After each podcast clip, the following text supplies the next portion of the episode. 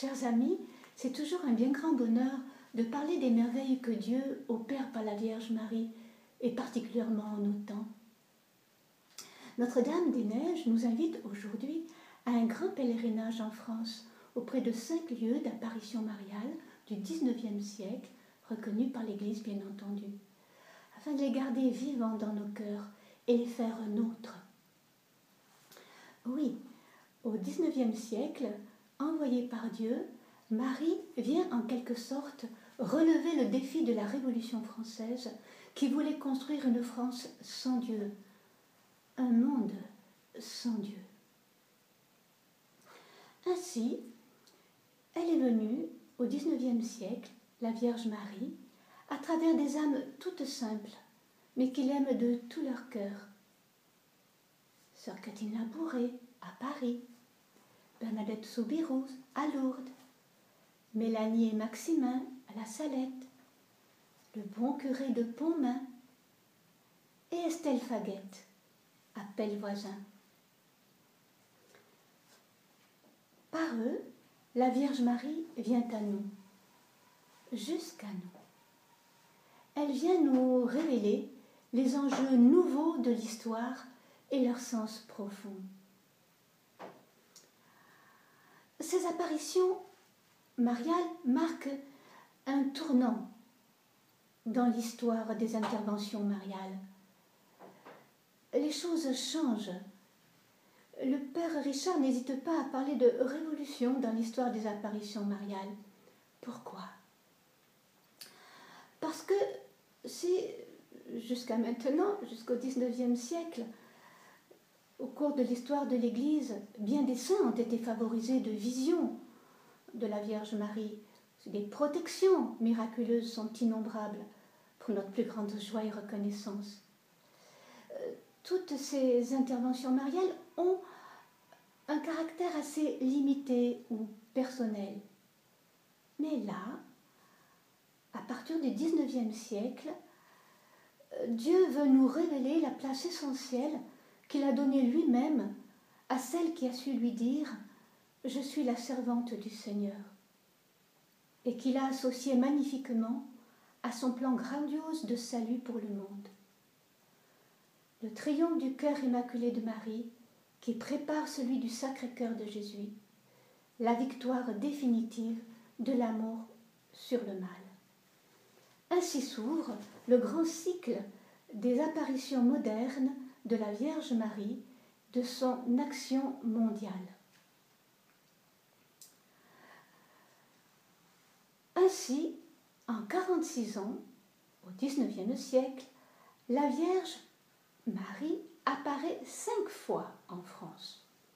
À la rue du Bac, à Paris, en 1830, à La Salette, en 1846, à Lourdes, en 1858, à Pontmain en 1871 et à Pellevoisin en 1876. Ces grandes apparitions forment un M qui recouvre la France, comme pour bien montrer que notre pays a été donné à Marie, qu'il reviendra à Marie, qu'il le rendra à Dieu. Ces cinq manifestations mariales sont corrélatives, complémentaires, et d'une certaine manière n'en font qu'une. Tout d'abord, nous commençons par l'apparition de la Vierge Marie à la rue du Bac, en plein cœur de la France, à Paris, en 1830. Là, Dieu veut manifester la puissance de Marie. On la voit debout sur le monde, revêtue de la puissance de Dieu. Conçue sans le péché originel, c'est elle qui écrase la tête du serpent infernal. Et elle illumine la terre de ses rayons de lumière, jaillissant des quinze anneaux de ses mains, image de la prière du rosaire. Elle est bien la femme annoncée à l'aube de la création qui doit combattre et terrasser l'adversaire et remporter la victoire totale sur lui. avec sa descendance que nous sommes aussi. C'est dans cette chapelle, pendant de longues heures, que sœur Catherine Labouré a le privilège de rester tout près de celle qu'elle avait choisie pour maman depuis bien longtemps. Catherine voit des larmes couler sur les, sur les joues de Marie, car la Vierge pleure sur la France et sur le monde qui se détourne de Dieu. Peu après, la Vierge revient auprès de sœur Catherine et apporte à travers elle à ses enfants de la terre le bouclier des temps modernes, la fameuse médaille miraculeuse qui depuis inonde le monde entier de ses grâces insignes. Nous regardons cette médaille, elle présente une catéchèse parfaite, un résumé théologique parfait, qui renouvelle en, profondeur la mariologie.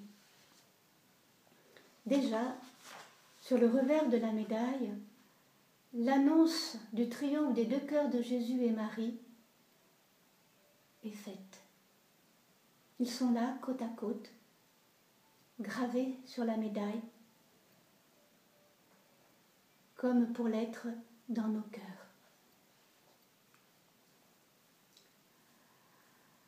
Maintenant, nous nous transportons dans le deuxième lieu d'apparition, euh, en 1846, à La Salette, depuis ce cadre grandiose et majestueux des Alpes. Pour la première fois, la Vierge Marie lance un appel solennel à la terre entière.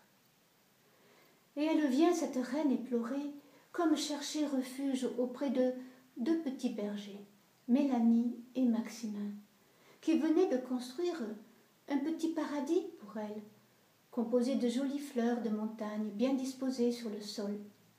Et c'est là que la reine du ciel posera son pied sur la terre.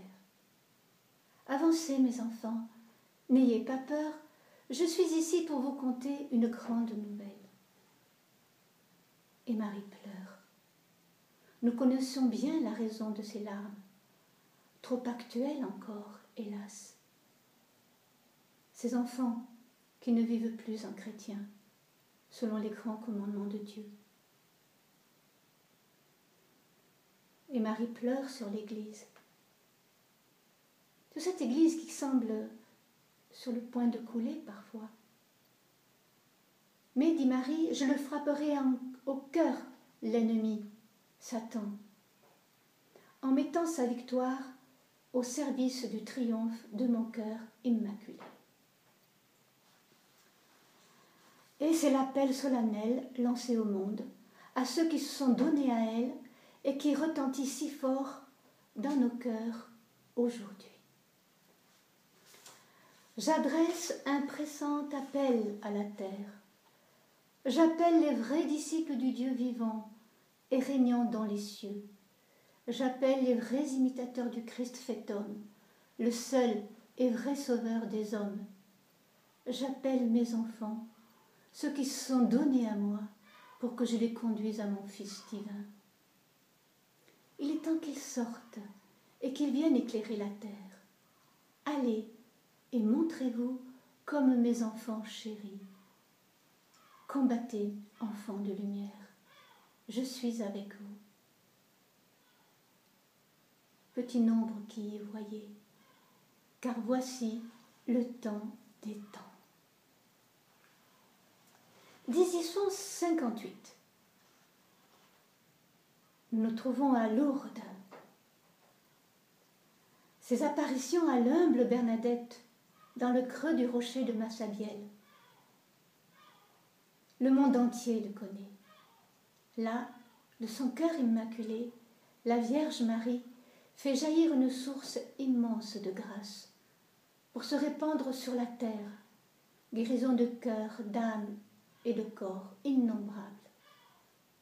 Mais aussi, elle fait jaillir une grande cité mariale, image d'un monde nouveau, tout renouvelé à la fontaine de l'eau vive, fondée sur l'amour vivant, sur la puissance de la croix glorieuse. C'est l'annonce du règne universel du cœur de Jésus par celui de Marie. Madame, quel est votre nom?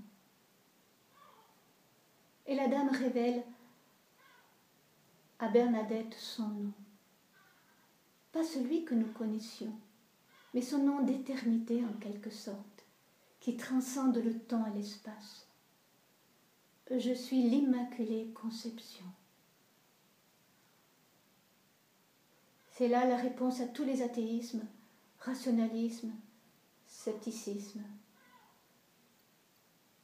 Délivré par Jésus et par Marie, de l'esclavage du nouveau paganisme, la France pourra renaître à la vérité et à l'amour éternel qu'il a engendré. 1871, nous nous retrouvons à Pontmain, petit hameau situé aux confins de la Bretagne et de la Normandie, à 50 km de Laval. La France vit des heures tragiques. Les armées prussiennes déferlent sur son sol. Elles ont envahi les régions de l'Ouest. Elles sont arrivées à présent aux portes de Laval. Les soldats français sont complètement démoralisés. Le peuple prie et tremble, comme la terre quelques jours avant. Nous sommes le soir du 17 janvier, il est 18 heures. La neige recouvre tout. Et voilà que juste au-dessus d'une grange, la Vierge Marie apparaît dans le ciel. Mais particularité touchante, ce ne sont que les enfants qui peuvent la voir.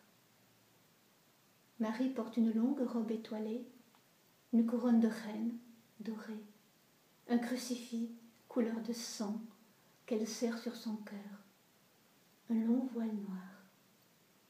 Mais les enfants sont tous remplis de joie, et rapidement les parents les entourent, puis les religieuses qui tiennent l'école, et le bon curé, qui aime tant la Sainte Vierge, et qui a restauré avec elle sa paroisse, complètement dévastée pendant la Révolution.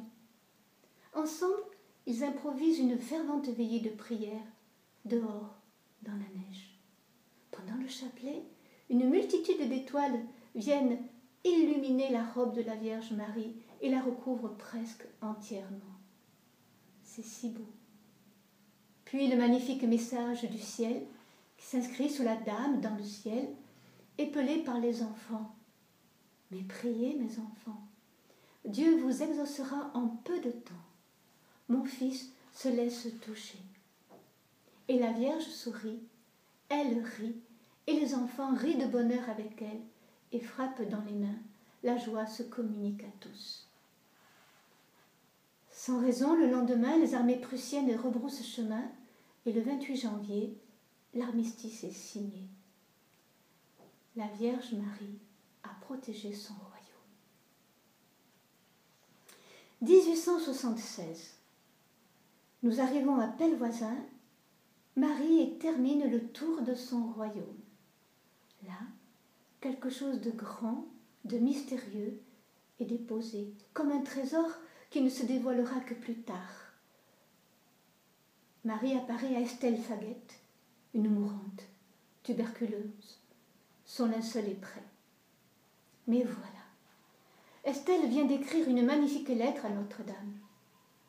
Et Notre-Dame lui répond magnifiquement alors que l'ennemi veille près de son lit, ricane et la menace, Marie se montre. Que fais-tu là? Va-t'en. Elle porte ma livrée et celle de mon fils. Elle chasse Satan et annonce à la moribonde qu'elle sera guérie le samedi suivant. La prophétie se réalise et Estelle reçoit une santé admirable car Marie a besoin d'elle. Toutes les paroles de la Vierge sont remarquables et d'une profondeur et justesse théologique qui attestent son origine céleste.